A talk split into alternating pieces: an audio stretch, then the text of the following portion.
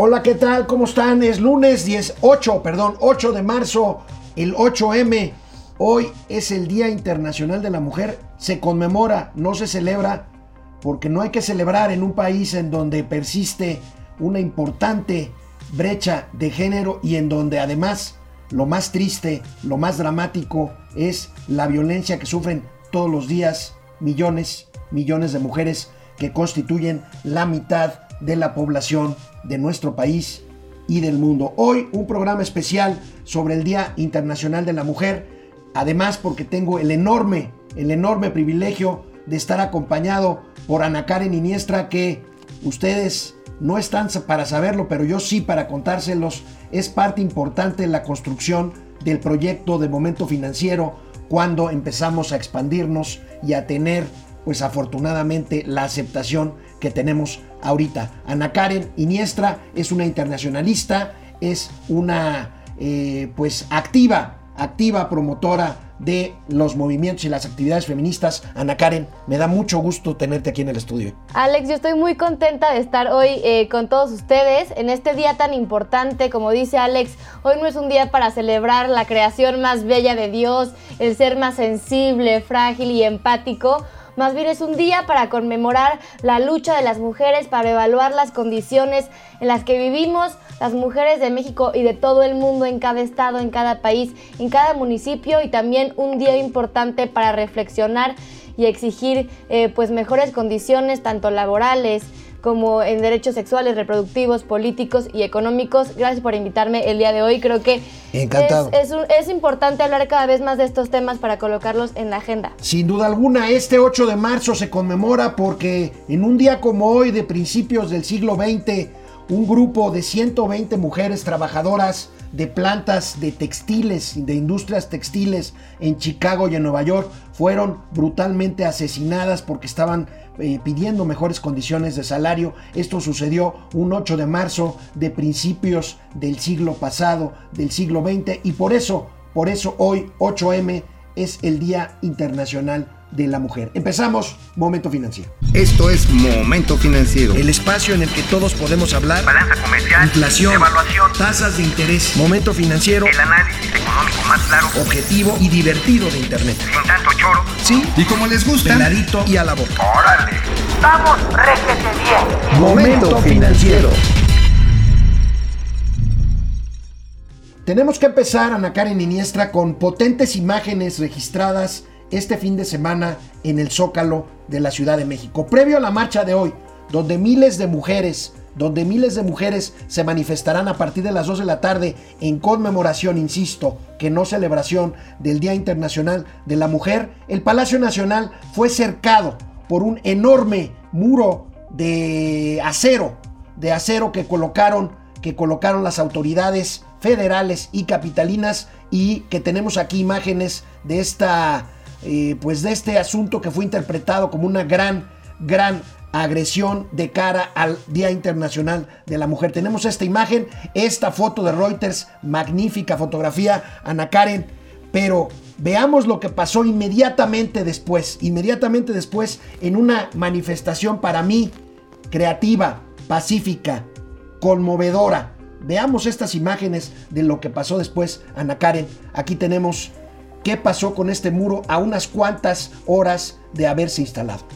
Las mujeres deciden intervenirlo, aprovechan esta, este muro, esta, esta valla para apuntar pues todos los feminicidios que Hermosa esa imagen, aunque dramática, ¿no? Exactamente, esa niña al parecer está del lado correcto de la historia, no como el presidente Andrés Manuel López Obrador que decide pues como, como María Antonieta, resguardarse en su palacio mientras que la realidad del país está ardiendo verdaderamente en llamas, una intervención verdaderamente conmovedora a las que hacen este colectivo de mujeres. Ellas no ven una valla, ellas ven un lienzo para, para pues expresar sus sentimientos, su, su, coraje, ponen flores, ponen pañuelos para, para, expresarse, pero ojo, aquí algo importante que, que me gustaría que quede muy claro es que aunque sí, esta fue una expresión artística, una manera muy bonita, como lo llaman algunos, de manifestarse, no es la única correcta y no es la única legítima, ¿no? También si las mujeres quieren rayar, quemar, pintar,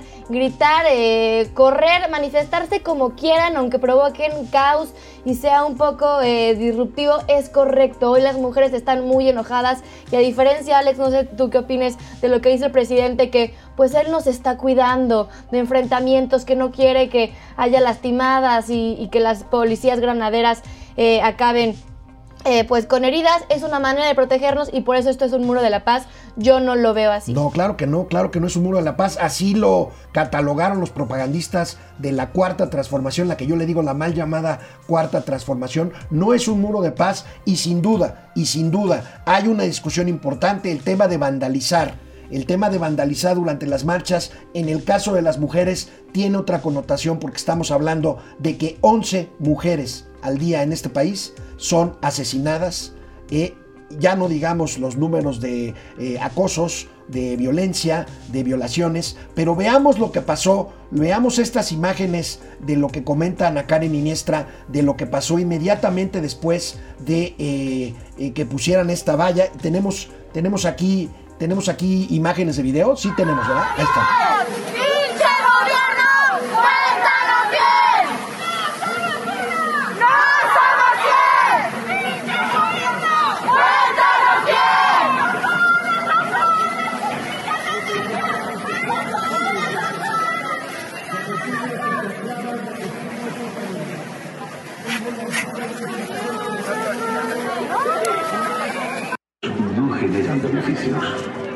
Somos...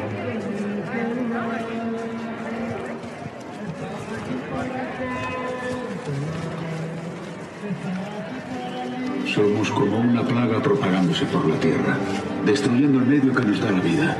Parece que todo se pueda comprar o vender como si fuera nuestro solamente. Pero, ¿qué pasará cuando hayamos contaminado el último río y envenenado todo el aire? ¿Cuándo nos daremos cuenta que el dinero no se come? No destruimos el planeta, destruimos su vida. Cada año miles de especies se extinguen. Falta poco para que sea. Fue impactante, Ana Karen Iniestra, que funcionarios de este gobierno justificaran esto que acabamos de ver y llamaran a este muro un muro de la paz.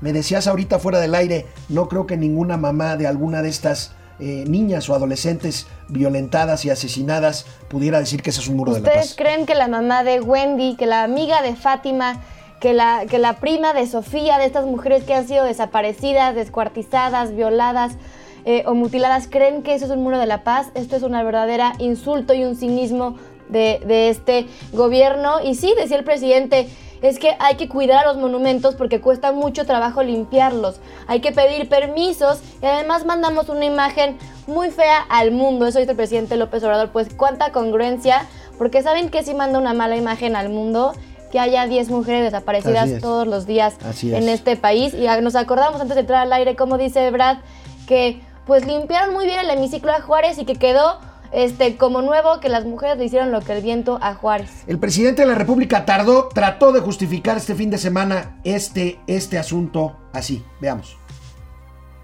Pusieron también, aprovecho para informarlo, una valla porque va a haber una manifestación de mujeres, están en todo su derecho de protestar, de expresarse, de manifestarse, pero hay mucha eh, provocación.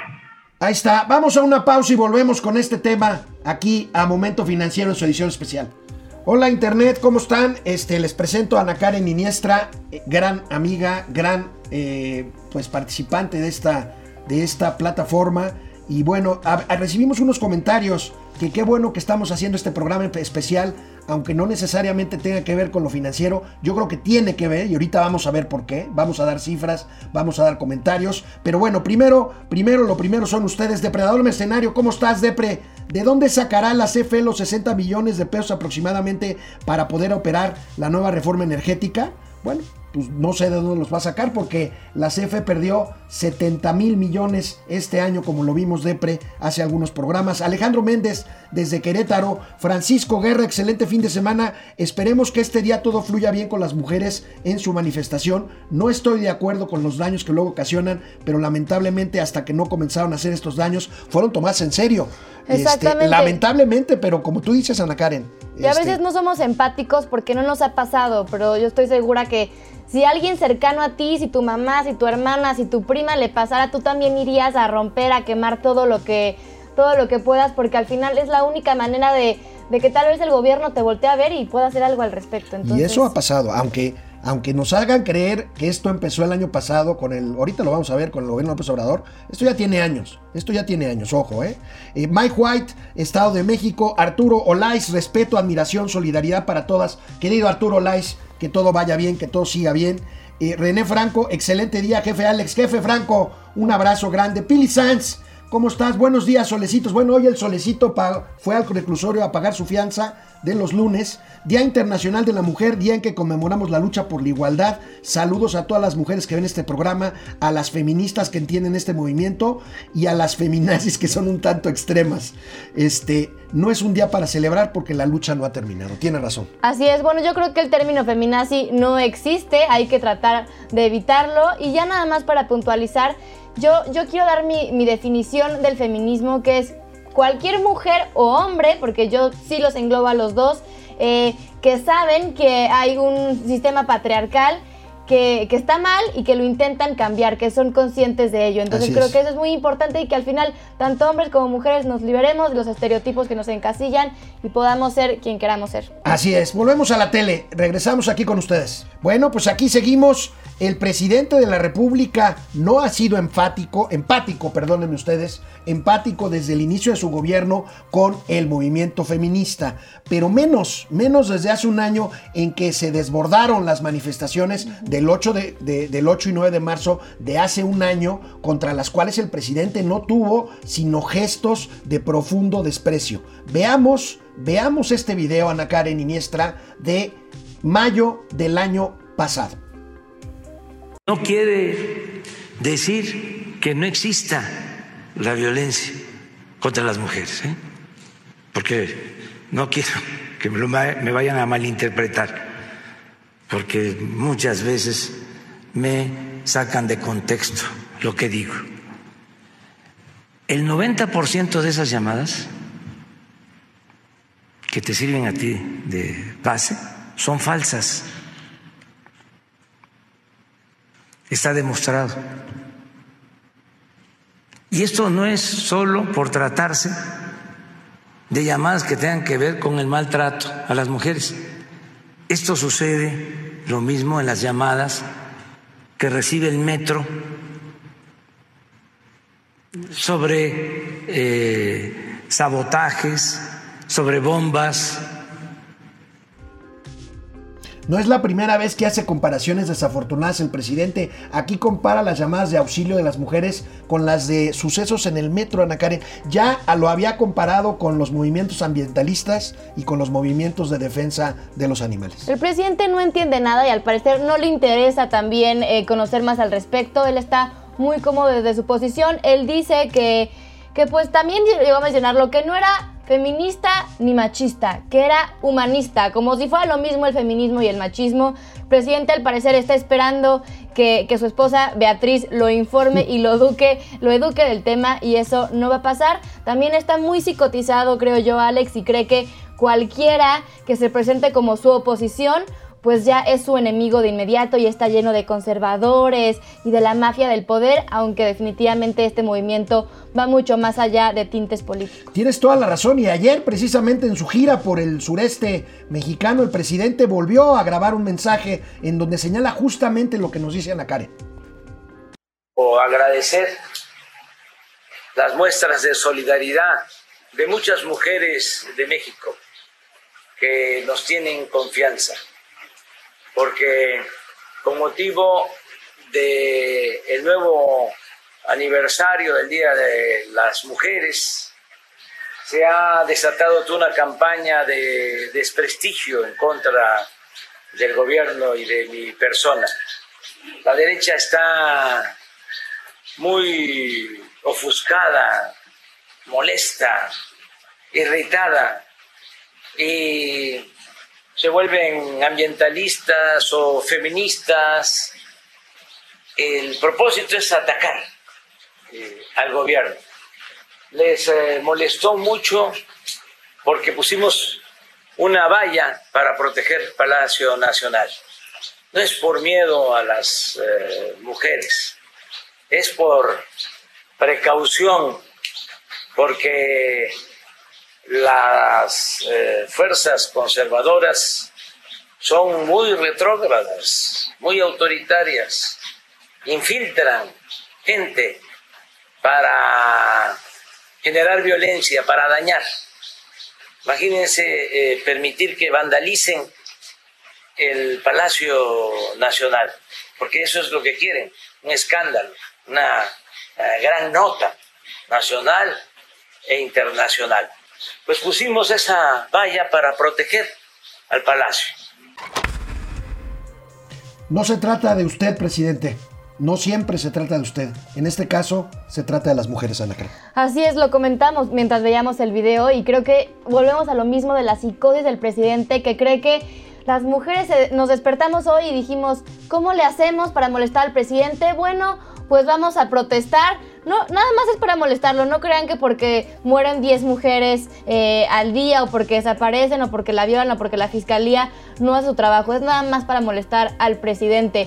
Y me parece que si hay, hay alguien conservador y si hay alguien autoritario, pues ha sido el presidente y lo ha demostrado. Yo creo que con esto, estas muestras y estas declaraciones, se cae por completo su discurso de un gobierno de izquierda, de un presidente que es empático con las causas y con los grupos que, ojo, no somos minoría, pero sí estamos en una posición y en un eslabón complicado. El presidente no entiende y no apoya a los grupos menos favorecidos y eso nos ha quedado muy claro.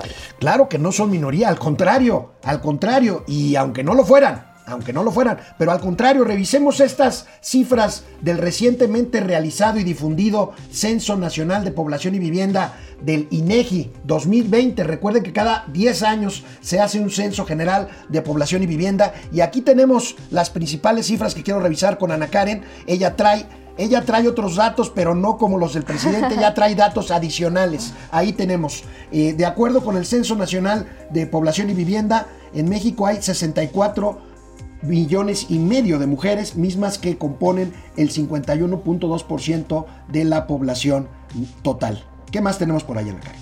En el mundo también es muy similar la cifra, hay 52.3% más mujeres que hombres, y fíjense, aquí es un dato importante, Guatemala, Honduras y El Salvador no tienen la peor brecha de diferencia salarial entre hombres y mujeres en la región, si no adivinen quién, México. En México eh, las mujeres perciben ingresos eh, menores y durante el año deben trabajar hasta 35 días más para igualar el salario de un hombre, estando igual de capacitadas y trabajando las mismas horas al día. Ahí regresamos por favor a esta gráfica, más bien más que gráfica tabla, 40.7% de las judicaturas y magistraturas y juzgados y tribunales superiores en justicia en México eh, son mujeres. 48% eh, y 49% de las posiciones de la Cámara de Diputados y en el Senado estaban ocupadas de mujeres. Aquí, aquí aparentemente hay, hay más paridad que se ha logrado eh, merced a las cuotas de género que se han cumplido, pero que no necesariamente implican igualdad, lo comentábamos con Ana Karen, porque ¿de qué sirve, yo les pregunto, tener un gabinete paritario si las decisiones centrales las toma el presidente y es evidente el desdén por la participación de estas mujeres. Lo platicamos antes de entrar al aire, es un tema interesante. Antes de entrar de lleno, yo quisiera explicarles qué es el feminismo interseccional. El feminismo interseccional es aquel que vaya eh, más allá de solamente un grupo, es decir, mis intereses de liberación no son los mismos que de, una mujer, por ejemplo, en la Sierra Chapaneca, que es marginada, o de una pakistaní, o de una eh, empresaria en Estados Unidos. Es decir, cada quien lucha por cosas diferentes y eso es el feminismo interseccional. A pesar de nuestras diferencias, eh, luchamos y estamos unidas por lo mismo. Entonces lo mismo pasa ahorita con la representación o con las cuotas de género. No importa que tengamos un gabinete más o menos paritario, si no nos representan, si como dice Alex, al final están nada más de florero y eh, las decisiones al final las toma el presidente. Así es, seguimos viendo estas cifras del INEGI rápidamente para no abrumarlos, pero es que es importante, las mujeres son propietarias de un tercio de las pymes, de las MIPYMES, micro, pequeñas y medianas empresas y la brecha de género en la, en la carga de trabajo, ya lo decía Ana Karen, es de 13.4 horas semanales en promedio. La mayor carga de trabajo para las mujeres se refleja en, en la menor disposición del tiempo libre. Tiempo libre 4.2 horas a la semana. Aquí la diferencia es que la gran mayoría del tiempo de trabajo de las mujeres es no remunerado. Exactamente, y aquí les va una cifra muy importante. Las mujeres empleadas dedican además 42.8 horas a la otra jornada laboral, que como dice Alex, no es remunerada para las labores domésticas, cuando los varones nada más dedican 16.5 horas. Vamos a un corte, canal 76 de Easy, canal 168 Total Play, volvemos. Regresamos, Internet, Juan Munguía. Feliz día a todas las mujeres. Carlos Ramírez, saludos a Ana Karen y Alex. Carlos Ramírez nos escribe siempre desde California. Muchas gracias, Carlitos. Fidel Reyes, buenos días, tío Alex y Karen Iniestra. 8M no se celebra, se conmemora un grupo de mujeres valientes que exigieron sus derechos. No nada más lo que les decía de eso que pasó a principios del siglo XX en Chicago y en Nueva York. Está, por ejemplo, también la conmemoración del Día de la Muerte de las Hermanas Mirabal en la República Dominicana, ¿lo, recuerdas? Este, eh, que eran eh, pues opositoras al régimen dictatorial de Leónides Trujillo allá en eh, la República Dominicana. Ancian, ¿Cómo es? Ansia, ansias, no. Ansias Miracondo. La izquierda no tiene valores, sus líderes tapan violadores. Híjole, mira, para empezar, deberíamos discutir si este gobierno es de izquierda cuando es claramente antifeminista y antiabortista. Para empezar, que son dos banderas clásicas de la izquierda. Este, y además apoyan a un presunto eh, ¿Violador? para que sea gobernador. Entonces de izquierda no tiene nada. Eh, el cocodrilo MX, hey, ¿eso qué tiene que ver con las finanzas? Tiene que ver mucho tiene que ver mucho el cocodrilo este, por, eh, porque las mujeres son parte fundamental de la actividad económica de cualquier país y del mundo. Por eso el ejercicio del año pasado, del 9 de marzo, donde hubo un paro, creo que fue importante para que los hombres y en general la sociedad se diera cuenta del peso que tienen las mujeres. Que mañana habrá réplica de esto. Este... Lo están intentando, digo, no, no está teniendo la misma difusión y fuerza que otros años por la pandemia, obviamente, pero se, está, se está moviendo este Francisco, Francisco García, buen día. Este día es más importante señalar que son mujeres quienes en su mayoría están al frente del combate contra la pandemia de COVID-19. Buen punto, buen punto, Paco. Estamos hablando de muchísimas mujeres que trabajan en el sector de la salud, no nada más doctoras ni enfermeras, también... Y ganan 11% este, menos, nada más por mencionar. Ganan 11% menos. Eh, Dante Delgado desde Metepec, Marco Reyes, nos faltó muro para los muertos de las 4T. No hay muro, no hay muro que alcance.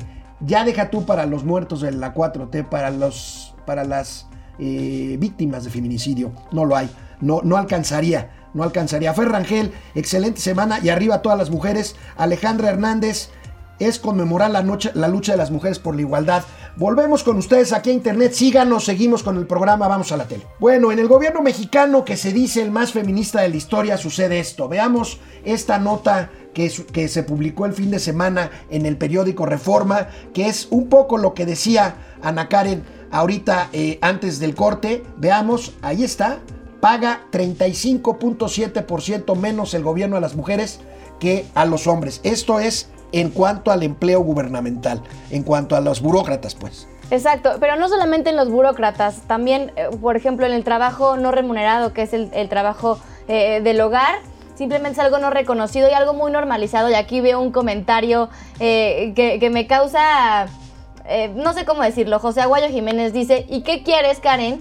Eh, que te paguen por limpiar tu propia casa, justamente ah, creo que refleja muy bien eh, pues la ignorancia de muchos mexicanos, porque no es una labor de las mujeres, ojo, y los hombres aquí que ayudan a limpiar la casa no están ayudando, están haciendo su parte del trabajo. Entonces, uno, o debe, si lo hace la mujer, debería ser remunerado, y si no, debería dividirse entre dos y que cada quien haga su parte, ¿no? Creo que es algo eh, importante para mencionar porque ya está muy normalizado. está muy normalizado, exactamente. Tenemos aquí otros datos de las burócratas mexicanas. Aquí tenemos, Ana Karen, los desbalances que hay sobre todo por nivel en el gobierno federal. Ahí vemos en general, pues puede ser paritario, pero por niveles cambian y hay niveles en donde hay sin duda en los niveles de mando más hombres que mujeres. Y tenemos esta otra gráfica.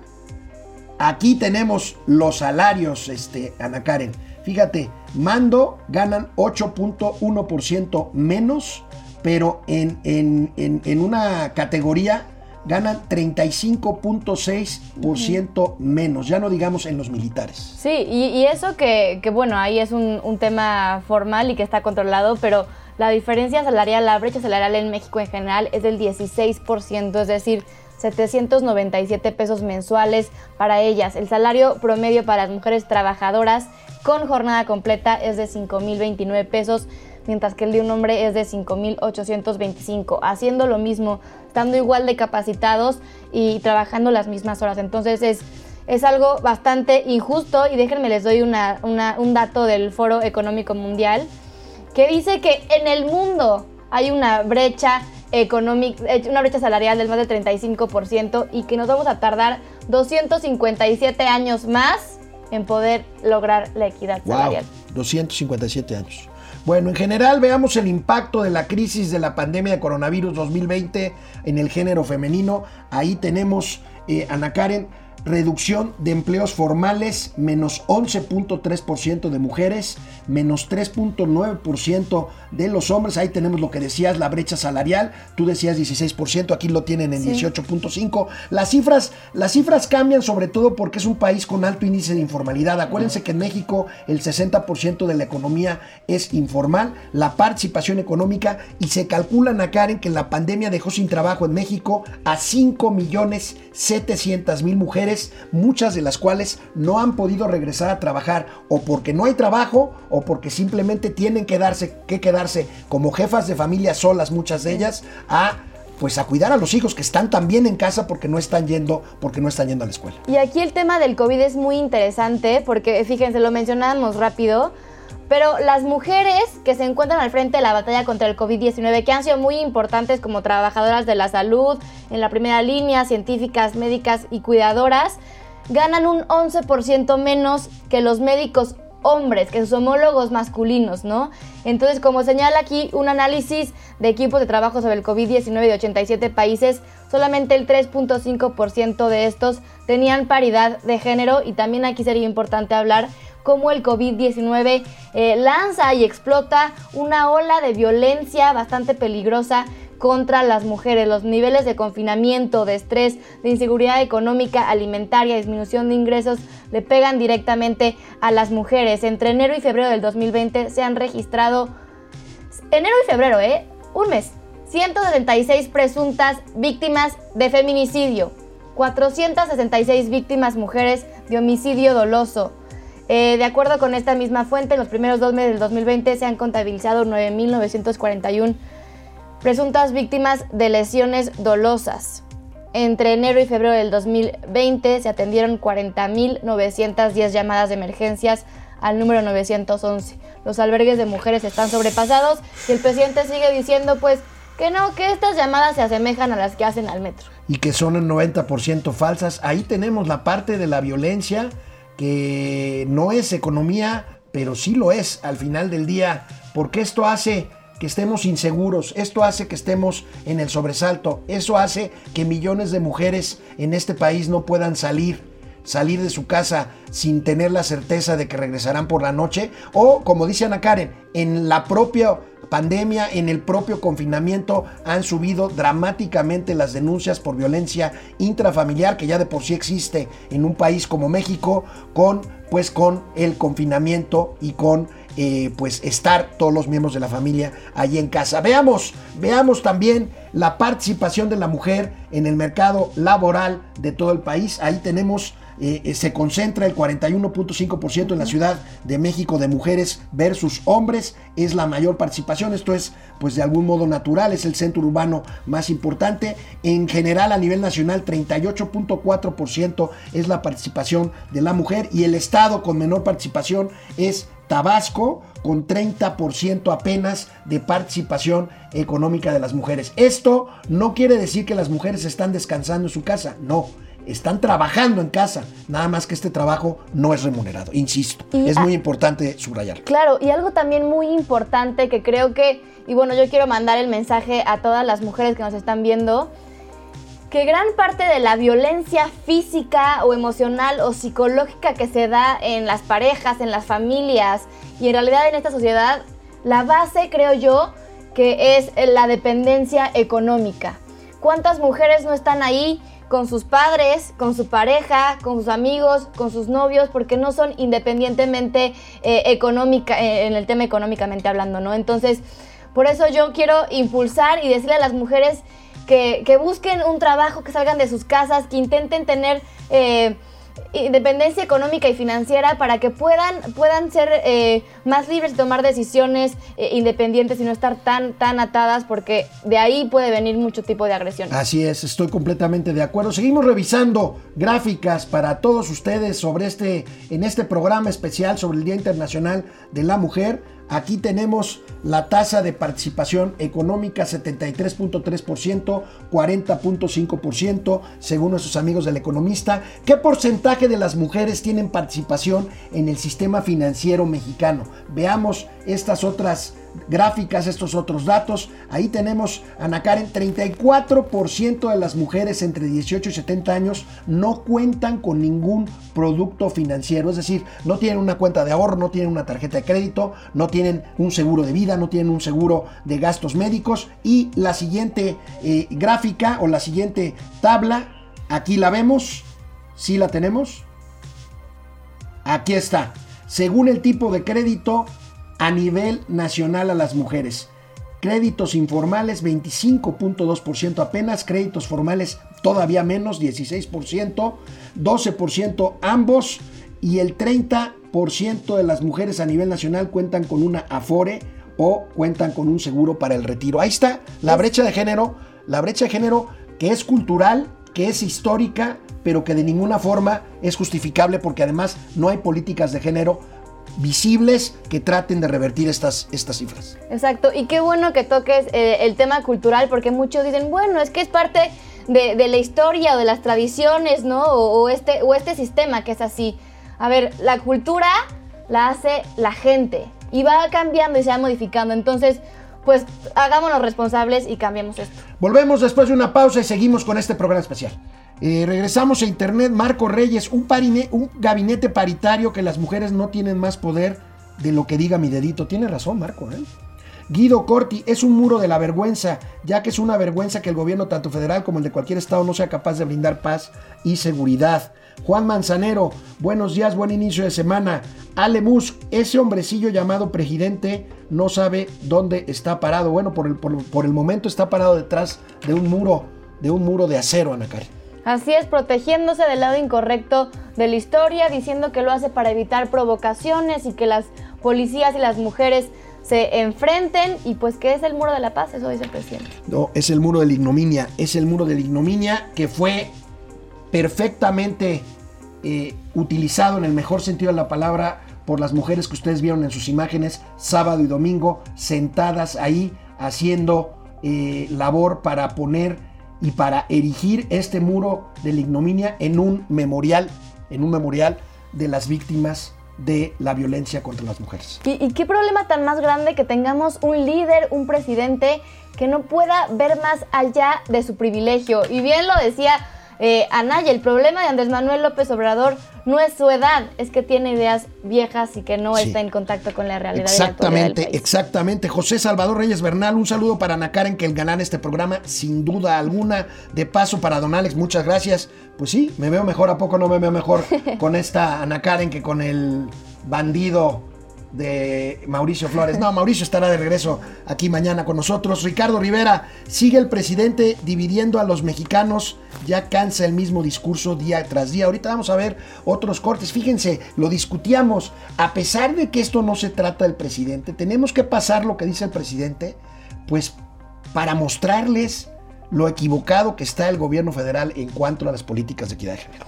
Y a veces también, no sé si te pasa a ti, pero digo, es que ya, ahora sí que ya chole con, con, el discurso del presidente, donde siempre es una psicosis, donde siempre es polarizar, donde siempre es señalar al que piensa diferente como mi enemigo, pero creo que exponerlo y hacerlo eh, constantemente evidente ante ustedes es la única manera pues de abrir los ojos y de hacer conciencia ante este grave problema. Así es, así es, vaya, vaya, vaya comentarios, vaya jornada. Vamos a seguir, nos queda un corte con ustedes de internet, pero síganos en la tele o aquí mismo en internet, aquí seguimos. Pero lo verdaderamente dramático del tema de la lucha de género es la violencia. Ya Ana Karen nos dio muchos muy dramáticos datos, aquí tengo otros. En el sexenio de Andrés Manuel López Obrador han desaparecido 4.267 mujeres. Veamos esta escalofriante gráfica de la desaparición de los, en los últimos 50 años. Creo que la habíamos sacado, pero ahí la tenemos. Ahí la tenemos. Mi edad, mi querida Ana Karen, yo nací en el 64. Fíjate nada más, hay, hay un disparo ahí brutal en el, en el, en el año, este, ahí no alcanzo a ver, es mm, abajo, el rojo. Bueno. 15, 19. 15, 19. Bueno, 19 años, ¿qué? Ah, perdónenme, discúlpenme. Este, me confundí de gráfica. Estos son los grupos de edad. Las víctimas mayores en 60 años, casi 60 años de feminicidios se ubican entre 15 y 19 años. Son adolescentes. Pero ninguna, ningún grupo de edad se salva, ningún grupo de edad, pero es verdaderamente dramático como las niñas adolescentes o jóvenes muy jovencitas son las principales víctimas de la violencia. Y lo peor es que están completamente desprotegidas, indefensas. El gobierno y el Estado, pues es un tema que no le interesa, no le conviene, entonces quedamos desamparados. Y bueno, esta mañana, esta mañana el presidente Andrés Manuel López Obrador asegura que estas manifestaciones como la que habrá hoy en la tarde no existían antes de su gobierno. Vaya porque eso es lo que quisieran los conservadores. Antes no habían esas protestas. Empezaron con nuestro gobierno, porque valiéndose de un movimiento justo, noble, se aprovechan para lanzarse en contra del gobierno. Es que ya rompimos el pacto, pero el pacto que había con la oligarquía, que se dedicaban a saquear, a robar, y eso los trae muy molestos el pacto de no cobrarles impuestos. ¿Cómo puede decir esto el presidente de la República? Antes de escuchar tu comentario, Karen, te pido por favor que veamos lo que es obvio. O sea, no necesitamos pasarlo, pero vamos a pasarlo. O sea, no es cierto que esto empezó el año pasado con el gobierno de López Obrador. Vean las imágenes de la marcha de marzo de 2017, todavía en el gobierno de Enrique Peña Nieto.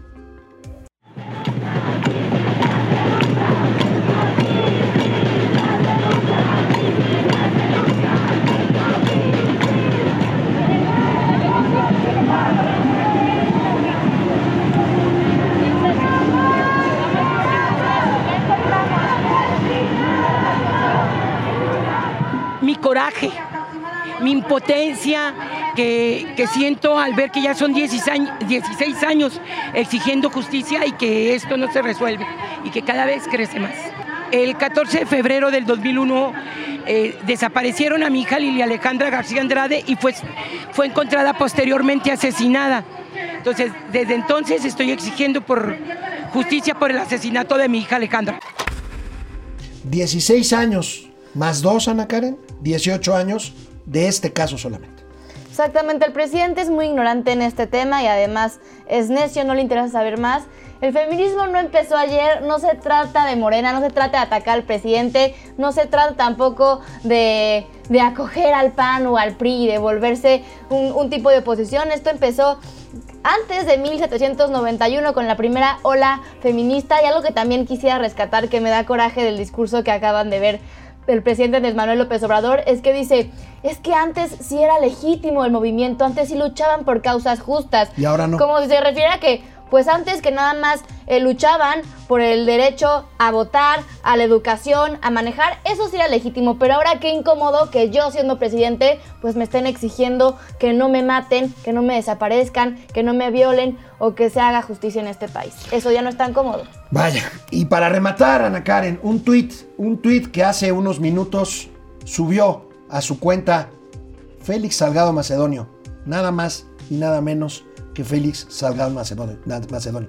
Se necesitan, perdón ustedes, se necesitan muchos tamaños para, después de lo que está pasando y lo que estamos viendo, suba Félix Salgado Macedonio un tuit para conmemorar, conmemorar el Día Internacional de la Mujer. Vimos, vimos ayer en la noche proyectado en Palacio Nacional una imagen dramática de que un violador no será gobernador y ahí lo tenemos.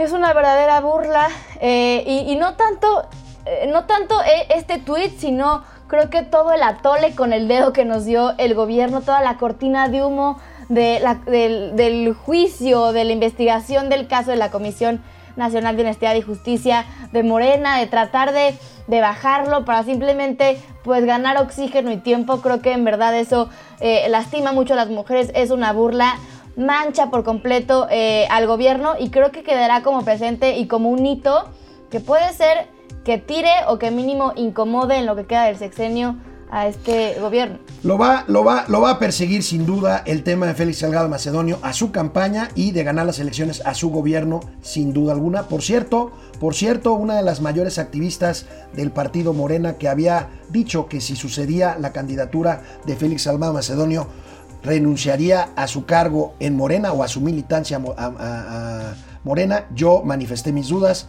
nobleza obliga, tengo que reconocerlo, Estefanía Veloz ha, renunciado al partido Morena esta, esta mañana. Veamos otras cifras, otras cifras que tienen que ver con este día, esta conmemoración del Día Internacional de la Mujer. Tenemos algunas imágenes animadas que quisiéramos ir viendo una por una eh, de la Organización Mundial, de la Organización de las Naciones Unidas, con perdón. Vamos a verlas.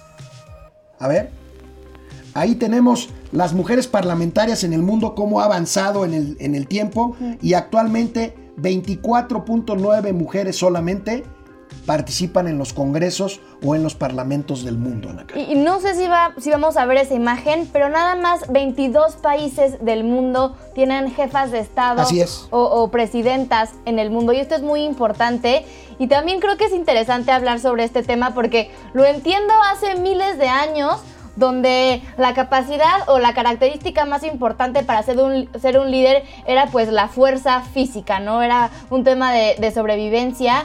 Pero hoy para ser un líder ya no necesitas una fuerza física brutal, creo que necesitas otras capacidades como inteligencia, resiliencia, creatividad, empatía y eso no se distingue de hormonas, de capacidades reproductivas o de órganos sexuales, entonces creo que las cosas tienen que ir cambiando, al parecer sí hemos evolucionado, pero nuestras ideas y la participación de la política de las mujeres pues no tanto. Tienes toda la razón, Ana Karen, 22, 22 países son encabezados por una mujer y apenas hay, bueno, apenas no, hay 119 países en donde nunca se ha gobernado una mujer. Ha gobernado una mujer. 119 países en donde nunca ha gobernado este, una, una persona del sexo femenino. Vamos a ver a la siguiente. Este, ahí tenemos la siguiente.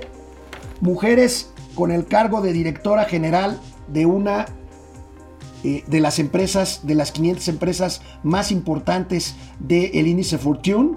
Aquí las tenemos cómo va evolucionando esto, afortunadamente, pero todavía no es suficiente. Y tenemos en el 2019 apenas 6.6% de mujeres encabezan una de las 500 empresas principales del índice Fortune en, en el mundo. Y, qué bueno que muestres estos datos porque creo que nos hacen darnos cuenta del privilegio que tenemos y de cómo las cosas tienen que ir cambiando. Volvemos después de una pausa.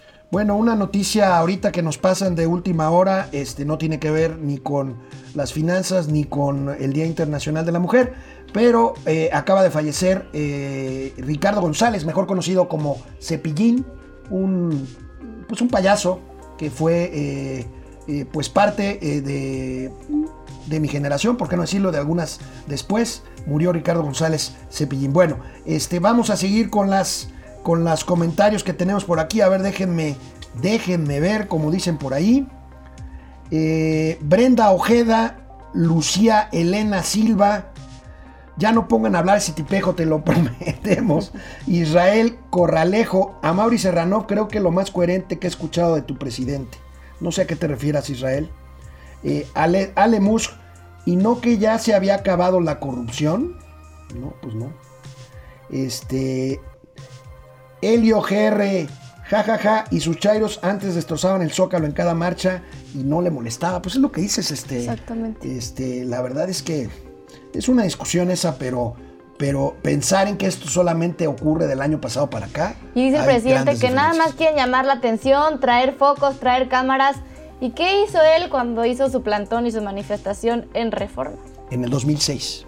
En el 2006 alega que no rompió ni un vidrio, yo tengo mis dudas. Pero bueno, Andrés Rangel, ese tipo es una aberración como hombre y como presidente. José Manuel González Ochoa, eso es represión suave, aguas. Estoy de acuerdo contigo, Pepe. Alemus, y si en lugar de poner un muro hubiera permitido participar en su mañanera una mujer que lleve las demandas más grandes que tienen. Eh, es, es, algo que, que, han insistido mucho eh, tanto militantes como personas de su gabinete, que por qué no un día le dejan que una mujer y que solamente asistan eh, funcionarias públicas para que expliquen, para que expongan sus dudas y para que aclaren cuentas. Pero el narcisismo del presidente es más grande que cualquier movimiento. Mónica Aguilar Urbina, le cuesta trabajo decir mujeres, cree que somos tan débiles que alguien nos mangonea, es una pena que así piense. Sí. Pili Sáenz, votos de castigo contra Morena en las boletas, no pongan mensajes de odio, denle el voto al segundo más fuerte, fuera Morena, un partido que apoya a los violadores. José Luis Gamboa, buenos días jóvenes, saludos desde Ciudad Juárez, Chihuahua, gracias por lo de jóvenes, joven Ana Karen, yo no, mi querido Pepe, pero se te agradece. Este, José Luis Gamboa también nos dice desde Ciudad Juárez, bueno, pues vamos a ver, creo que este, ¿ya regresamos o todavía tenemos tiempo? Tenemos tantito Brenda Ojeda, Ricardo Rivera, José Salvador Reyes Bernal. Gracias de veras, muchos conectados el día de hoy. Nos vemos mañana, pero quédense con nosotros en el último bloque de la televisión. A ver, tenemos la siguiente imagen eh, animada que nos manda la ONU Mujeres. Este, aquí la tenemos. Aquí tenemos mujeres ganadoras del premio Nobel, mi querida Ana Karen. Sí, realmente son muy, muy, muy, muy poquitas. Eh, a mí me gustaría hablar sobre un tema justo de reconocimiento y es el tema de la cocina. Es un ejemplo tal vez muy habitual que se van a sentir identificados, donde casi, casi por un tema genético las mujeres ya tienen que nacer con el gusto o con el don de cocinar. Pero ojo, ¿cuántas mujeres chefs reconocidas hay, no? Entonces, aquí creo que es un tema importante para reflexionar sobre uno, el papel que nos dan desde que nacemos, cómo nos encasillan y nos enjaulan por, por nuestro género con estos estereotipos. Y dos, qué reconocimiento nos da, no solamente en el Premio Nobel de la Paz, sino en otros tipos de, de títulos como científicas, como chefs, como investigadoras, como políticas y como pues activistas. De 900 ganadores de premios Nobel, apenas 53 son mujeres. De 953. Veamos la siguiente gráfica, ahí la tenemos. ¿A qué se refiere la siguiente gráfica? Las mujeres en los medios. 25% de los líderes de opinión en los medios de comunicación son mujeres. Esta otra es, aquí tenemos esta de los medios. La otra, la de los premios de la Academia Oscar del cine, a lo mejor del cine. ¿Sabes cuántas directoras de cine han ganado el Oscar al mejor director en 92 años? ¿Cuántas? Una. Una. ¿Y ustedes por qué creen que sea? Porque las mujeres no son tan buenas como directoras, porque tal vez no nos interesa participar en medios de comunicación, porque no tenemos una opinión, será un tema de mérito como algunos lo comentan por aquí. Híjole, vamos a ver la siguiente, la siguiente animación, ¿a qué, a qué nos referimos? Ya es la última. Aquí está lo que decías, chefs con, con, con tres estrellas Michelin. Exacto. Apenas cinco apenas cinco, pero eso sí, la mujer nace y le tiene que gustar y tiene que saber cocinar por obligación, si no prácticamente es inútil, pero cuántas de ellas son reconocidas. Por eso creo que es un tema muy interesante sobre preguntarnos si verdaderamente el privilegio importa y nos afecta. Tenemos otro, ya acabamos con esto de la ONU. A ver, tenemos otra más. Brecha salarial. Ahí tenemos hombres y mujeres. Aquí, en cuanto a deportes, que también es. Esto, es esto es en el Mundial de Fútbol, pues es muy claro. Ya ha habido, ya hay una liga femenina. Los sueldos no tienen absolutamente nada que ver. Yo sé que un economista me va a decir, oye, el negocio del fútbol de los hombres, pues genera más ingresos, genera más publicidad y todo, pero yo creo que hay mucho trecho que recorrer aquí en la brecha de género también. Claro, y también es un tema del sistema del sistema como tal que es injusto, que no le promociona tanto a, las mujeres, que no les paga igual, que, creo que es mucho más complicado, más profundo que simplemente eh, hablar de sueldos, ¿no? Tendríamos que hablar mucho más a profundidad del sistema como tal. Bueno, pues eh, me permití escribir una columna los lunes, como saben yo escribo en el portal El Arsenal y en el portal también de Diario de Confianza. Mi columna esta semana se titula Mujeres contiene muchos, muchos de los datos que hemos platicado aquí Ana Karen y yo en este programa, pero básicamente les voy a leer un par de párrafos de mi columna. El Día Internacional de la Mujer se ha convertido en una potente conmemoración que tiene que ver con la legítima lucha de más de la, más de la mitad de los seres humanos eh, que claman por acabar no solo con la inequidad de género, sino con las atrocidades que sufren simple y dramáticamente por ser, por ser mujeres. Eh, México está profundamente herido, mancillado por el criminal maltrato al 51% de su población. Por eso, las movilizaciones de esta semana, pero también la rabia, el grito desesperado y la desesperanza ante lo que llaman el pacto patriarcal, que desconoce esa realidad o que trata de ocultarla con omisiones y complicidades, eh, con, con candidatos violadores o pseudointelectuales depredadores sexuales con un gobierno misógino que hace oídos sordos al reclamo, que exclaman un ya chole al feminismo y que cercan al Palacio Nacional con la valla de la ignominia machista. Es momento de acompañarlas a ellas solidariamente en sus exigencias y dejar de normalizar la triste realidad de la injusticia de género en la que todos, todos amigos, hemos tenido que ver, así sea por omisión involuntaria o simplemente por inercia cultural. Mi columna Mujeres de esta semana, Ana Creo que es muy atinado todo lo que dices, Alex, porque hace referencia a que tal vez no lo hacemos a propósito o que decimos, es que yo como voy a ser machista o misógino si tengo una hermana y una esposa y una mamá que amo. Eso, estas actitudes tan, tan normales que son sistémicas, pues es parte de, nuestra, de nuestra forma de ser. Entonces lo más importante es hacerla consciente, reflexionar para irnos deconstruyendo. Yo creo que este movimiento libera hombres, libera también mujeres y solo trabajando en conjunto y tal vez no vernos como competencia, sino también como aliados es la única manera en la que tal vez podamos ir evolucionando y caminando más rápido en este, en este movimiento, porque ojo, un ejemplo que yo siempre doy es que estos estereotipos de género nos encasillan. A una mujer le dicen que tiene que ser ama de casa, eh, que tiene que ser empresaria, pero que si es empresaria también tiene que ser mamá para ser reconocida como una buena mujer. Un hombre que su éxito nada más y su masculinidad se vincula con el dinero que nunca puede ser frágil, que nunca puede ser débil, que no puede ser bailarín. Entonces creo que son eh, encasillas que nos, que nos limitan a lo que queremos ser realmente. Entonces, qué buena tu reflexión, Alex. Ojalá y en este día podemos deconstruirnos un poquito más. Así es, gracias Ana Karen. Pues bueno, eh, no sé si tengas algún otro dato que dar. Este, me gustaría que me acompañaras a dar una notita más que ya tiene que ver estrictamente con el tema económico de momento financiero que tú empezaste a construir conmigo hace algún, hace algún tiempo. Este, ¿Tienes alguna otra eh, comentario que hacer sobre el Día Internacional de la Mujer que se nos haya escapado? Creo que no, creo que abordamos los temas de una manera bastante eh, completa. Yo, el único recordatorio que les quiero dar a ustedes es que este no es un día para felicitar a la mujer, es un día para conmemorar. Evita mandar mensajes de felicitación o mandar flores o chocolates. Mejor difunde los derechos fundamentales de la mujer, mejor reflexiona, mejor intenta de construirte y estar muy pendientes de lo que hace este gobierno para exigir que, que nos rindan cuentas. Ok, Ana Karen, pues si me acompañas para recordar este, viejos tiempos, porque Ana Karen ya está a cargo de pues una emisión de Aquí en Confianza en plataformas electrónicas, pero bueno, ella empezó conmigo en, estos, en estas lides hace algún tiempo con Momento Financiero. Bueno, el fin de semana, el fin de semana, los legisladores en el Capitolio híjole, ya se me fue. Es que lo que les quería decir, los legisladores aprobaron un paquete billonario de apoyo a las empresas, pero no en México. Eso les quería decir, pero se me fue lo del Capitolio. Es en Estados Unidos. Eh, los representantes norteamericanos aprobaron un paquete de 1.9 billones de dólares. Para los gringos son trillones de dólares. Para nosotros son billones.